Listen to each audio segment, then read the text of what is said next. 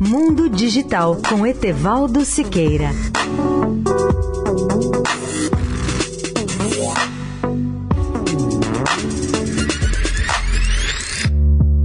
Olá, amigos de Eldorado. Já contei aqui minha experiência diante das imagens de TV com definição de 8K mostradas no CES Las Vegas na primeira semana deste mês. São imagens realmente deslumbrantes pela nitidez, pela beleza das cores e do contraste. Imaginem que no Japão a TV estatal NHK ou NHK transmite via satélite para todo o país regularmente programas desse padrão 8K, ou seja, a televisão de super alta definição, nas primeiras transmissões feitas via satélite nessa semana em Tóquio. Por que são tão belas as imagens em 8K? Acima de tudo, porque elas são formadas por 33 milhões de pixels em lugar dos 8 milhões da TV 4K. As projeções podem produzir imagens até com 16 metros de diagonal, sem perda de qualidade. Esse é o salto do futuro para a televisão. Muitos ouvintes nos perguntam quando o Brasil poderá contar com essa TV 8K. Eu respondo que ainda teremos que esperar alguns anos. Mesmo no Japão, são apenas alguns milhares de privilegiados que dispõem dos televisores capazes de reproduzir essa definição super alta. Os preços desses televisores podem superar os 10 mil dólares.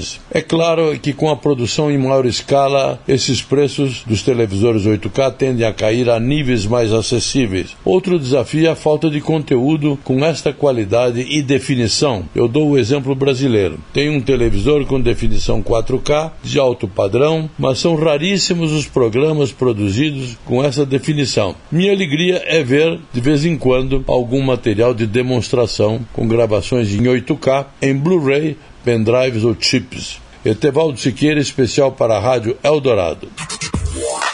Mundo Digital com Etevaldo Siqueira.